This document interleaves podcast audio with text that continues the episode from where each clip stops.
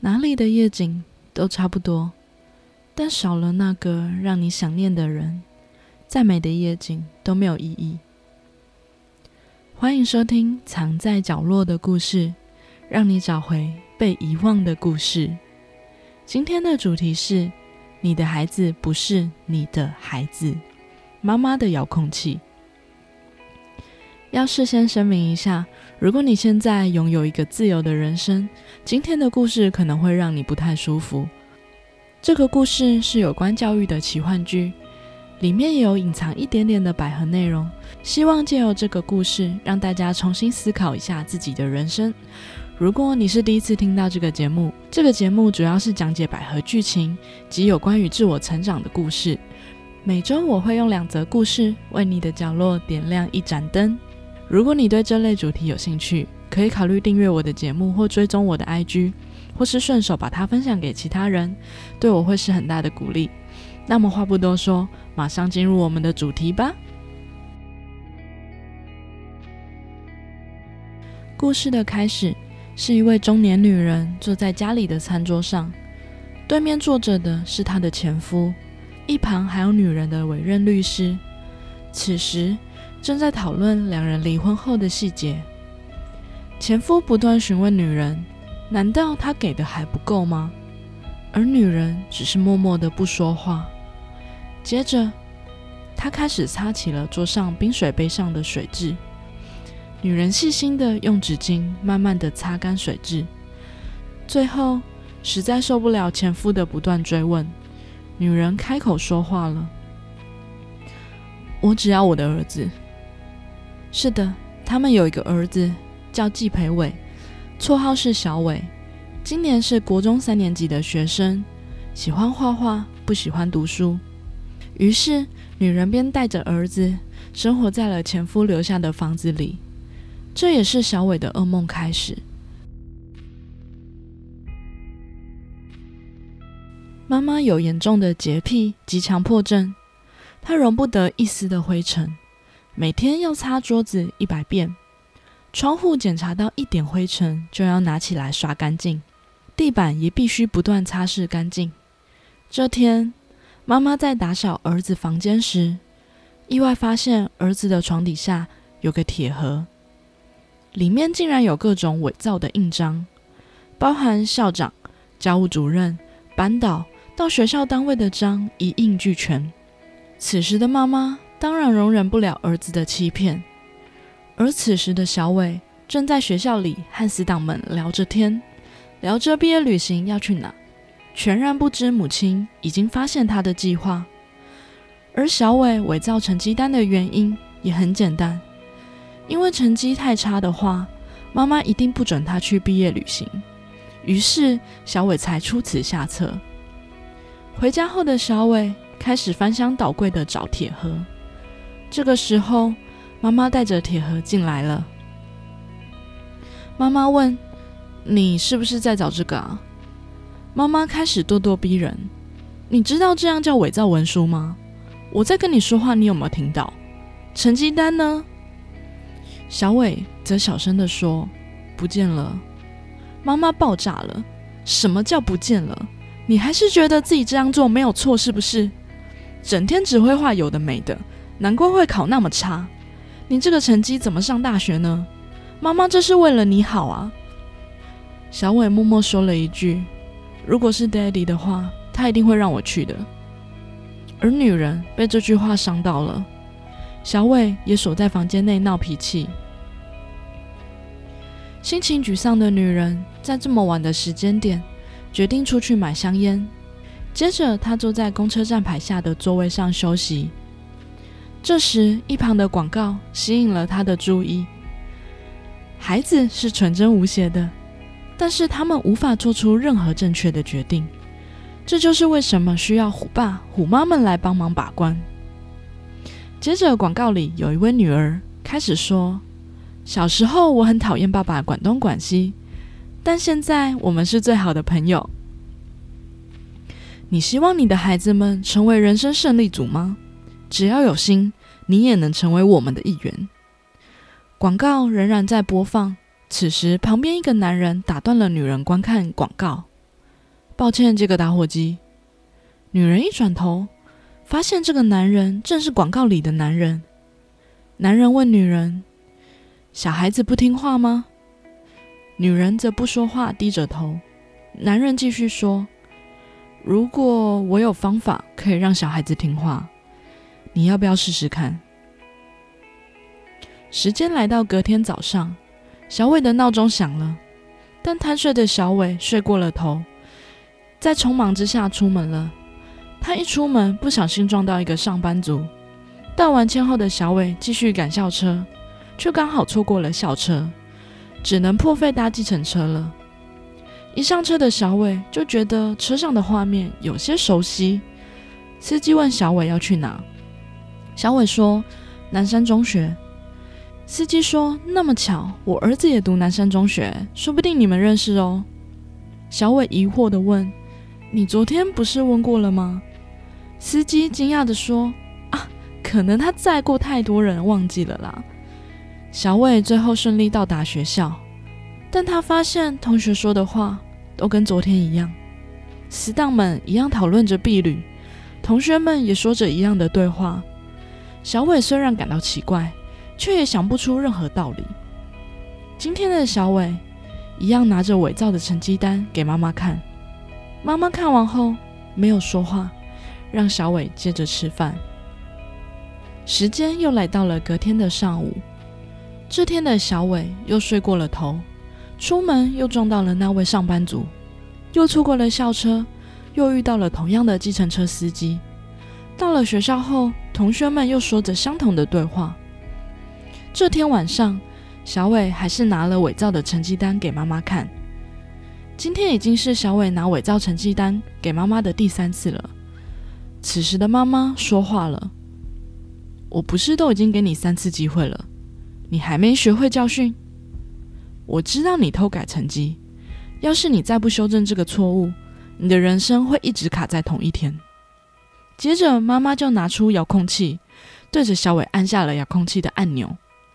接着，小伟又再次回到了同一天的早上。小伟开始日复一日的过着同一天。无论小伟尝试多少次同一天，依然没有任何改变。最后，小伟放弃了。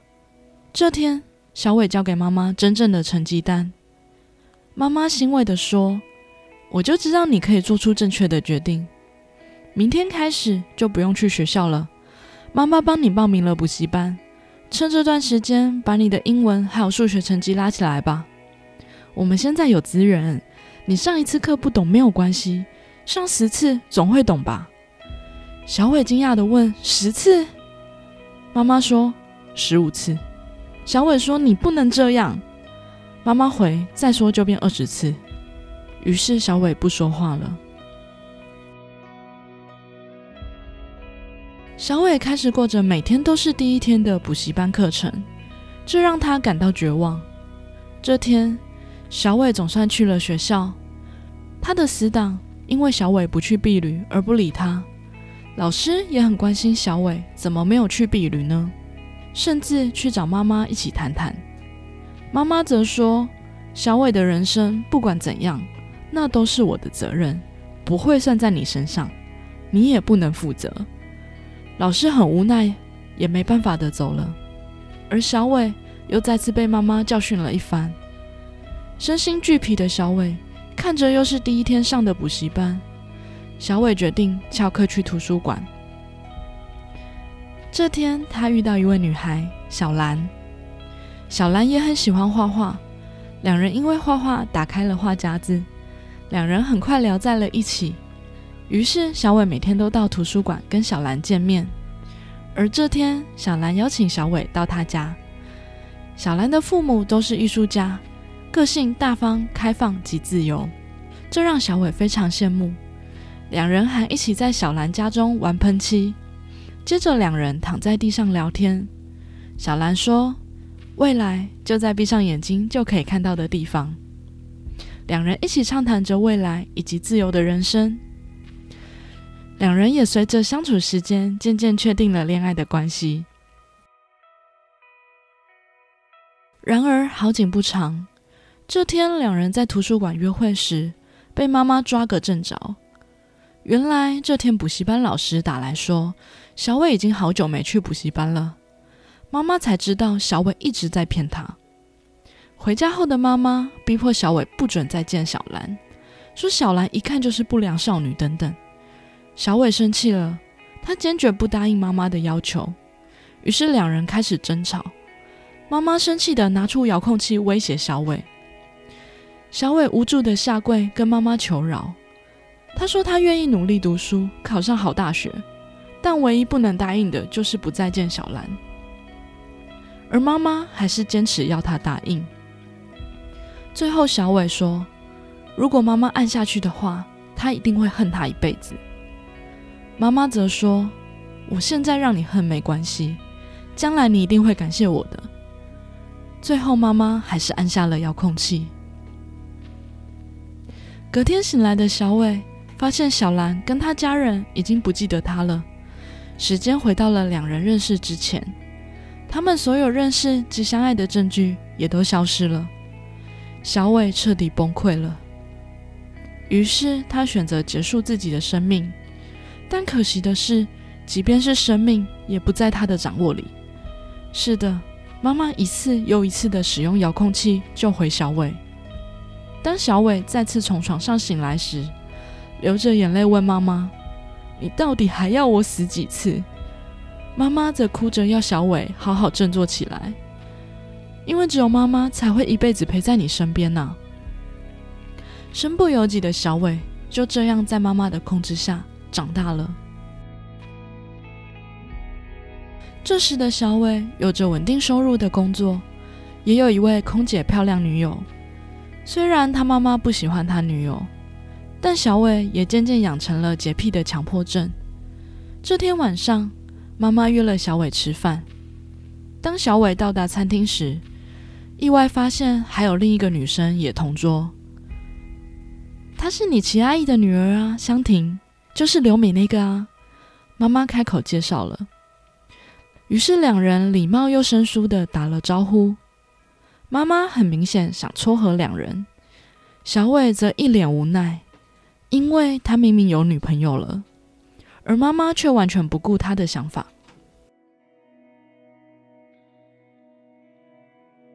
饭后的两人单独到天台散步聊天，香婷直接说了：“其实我在美国已经订婚了。”小伟不解的问：“既然都已经订婚了，为什么你妈还要安排相亲啊？”香婷则拿出她未婚妻的照片给小伟看。没错，香婷订婚的对象是女生。所以他家人都不死心，还让她相亲。接着，两人渐渐聊开了。香婷开始分享，他介绍女友给家人认识的那天，他爸差点要帮他登报征婚，还要提供五亿的奖金，很大手笔吧？小伟好奇的问：“那后来怎么处理？”香婷说：“后来，隔天我就搭第一班飞机回美国订婚啦。”此时的小伟表情立刻变得严肃起来。香婷问：“怎么？你觉得我不孝吗？觉得我自私，还是觉得我叛逆冲动？”小伟说：“不是，我觉得你很勇敢，真的。”香婷说：“生命是我们自己的，它长什么样子都应该是我们自己负责，怪罪给其他人。”太懦弱了，为自己的不勇敢找借口，我办不到。小伟最后问香婷：“你觉得哪里的夜景最美啊？”香婷回答：“嗯，哪里的夜景都差不多，但少了让你想念的那个人，再美的美景都没有意义。”听完这番话后的小伟，忽然想起了小兰，想起了他们曾经躺在地上。畅聊过的未来。这天晚上，小伟鼓起勇气在脸书上搜寻小兰的名字，他找到她了。看着一张张小兰的照片，有在国外的照片，有各种艺术的照片。小兰看起来跟小时候聊到的未来一样的活着。此时，小伟的眼眶湿了，不知道是因为想念，欣慰、羡慕，还是埋怨自己的无能？小伟想起小兰曾经说过的话：“未来就在闭上眼睛就可以看到的地方。”小伟默默流下了眼泪，也默默下定了决心。隔天的小伟立刻安排妈妈欧洲的旅行。经过小伟三番两次的说服后，妈妈终于踏上出国的旅程。小伟看着妈妈离开后，他回到了原本的家，战战兢兢地走入了妈妈的房间，来到了放着遥控器的保险箱前。小伟开始尝试输入密码，一遍一遍的尝试着密码，错误，还是错误。这时，坐在计程车上的妈妈忽然发现她找不到护照，于是急忙返回家中。当妈妈到家时，发现此时的小伟正站在路口。妈妈开心的叫了他，接着说：“你手上拿着是什么？”妈妈似乎发现了什么。此时的小伟拿起了手上的遥控器，然后转身要走。妈妈则叫住了小伟。小伟转身对着妈妈怒吼着说：“这不是你的遥控器，这是我的！”这时候，妈妈说了一个惊人发言：“你以为遥控器只有一个吗？”小伟惊讶的朝妈妈的方向走去。就在此时，刚好一辆车往小伟冲了过来。在危急之下，小伟按下了遥控器。时间回到了那天，回到了小伟第一次在图书馆遇见小兰的那天。当小伟看到小兰的脸时，小伟放着泪的眼眶，开心的看着还不认识他的小兰，但露出了欣慰的微笑。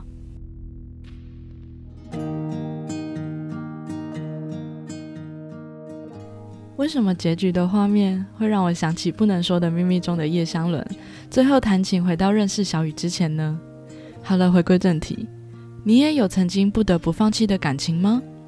你有偶尔深夜时总会回想起的遗憾吗？你有时候会觉得自己的人生不是自己的，而是被别人操控的感觉吗？我虽然没有那么身不由己的感情，或是被迫分开的遗憾经历，但以前的我。其实总是跟随着社会及父母的期待生活着，这也不能全怪我自己。可能我们从小到大的教育就是这么教育我们的：我们应该要努力读书，找个好工作，然后结婚生孩子，这都是人生必经的路啊。撇除掉这些的话，我也不知道我还能干嘛。没有人让我们去思考其他的选择，选择了其他的路，好像就会成为社会上的异类。将会过着辛苦的人生，但事实真的是这样吗？会不会让我们不快乐跟成为异类的，这是我们想要跟随社会价值的做法造成的呢？为什么我们照着社会的规范活着时还会不快乐呢？甚至觉得人生没有什么意义？即便你有一份不错的工作，因为这不是你选择的人生。当然啦，我不是说你一定要坚持到底，然后跟家人闹翻。其实无论做任何事情都一样，首先你一定要先把自己给照顾好，能够自给自足跟活得自信是所有事情的首要条件。如果你还没有赚钱的能力，也不能好好照顾自己，要追求自己的人生当然是相对困难的。所以首先你一定要成为一个很棒的人，那么你做的任何事情，大家自然也会相信你的决定。希望今天听完故事的你们，也都能够获得自己想要的人生。如果你喜欢今天的故事，可以留下评分、评论或帮助我分享给其他人。那我们下次见，拜拜。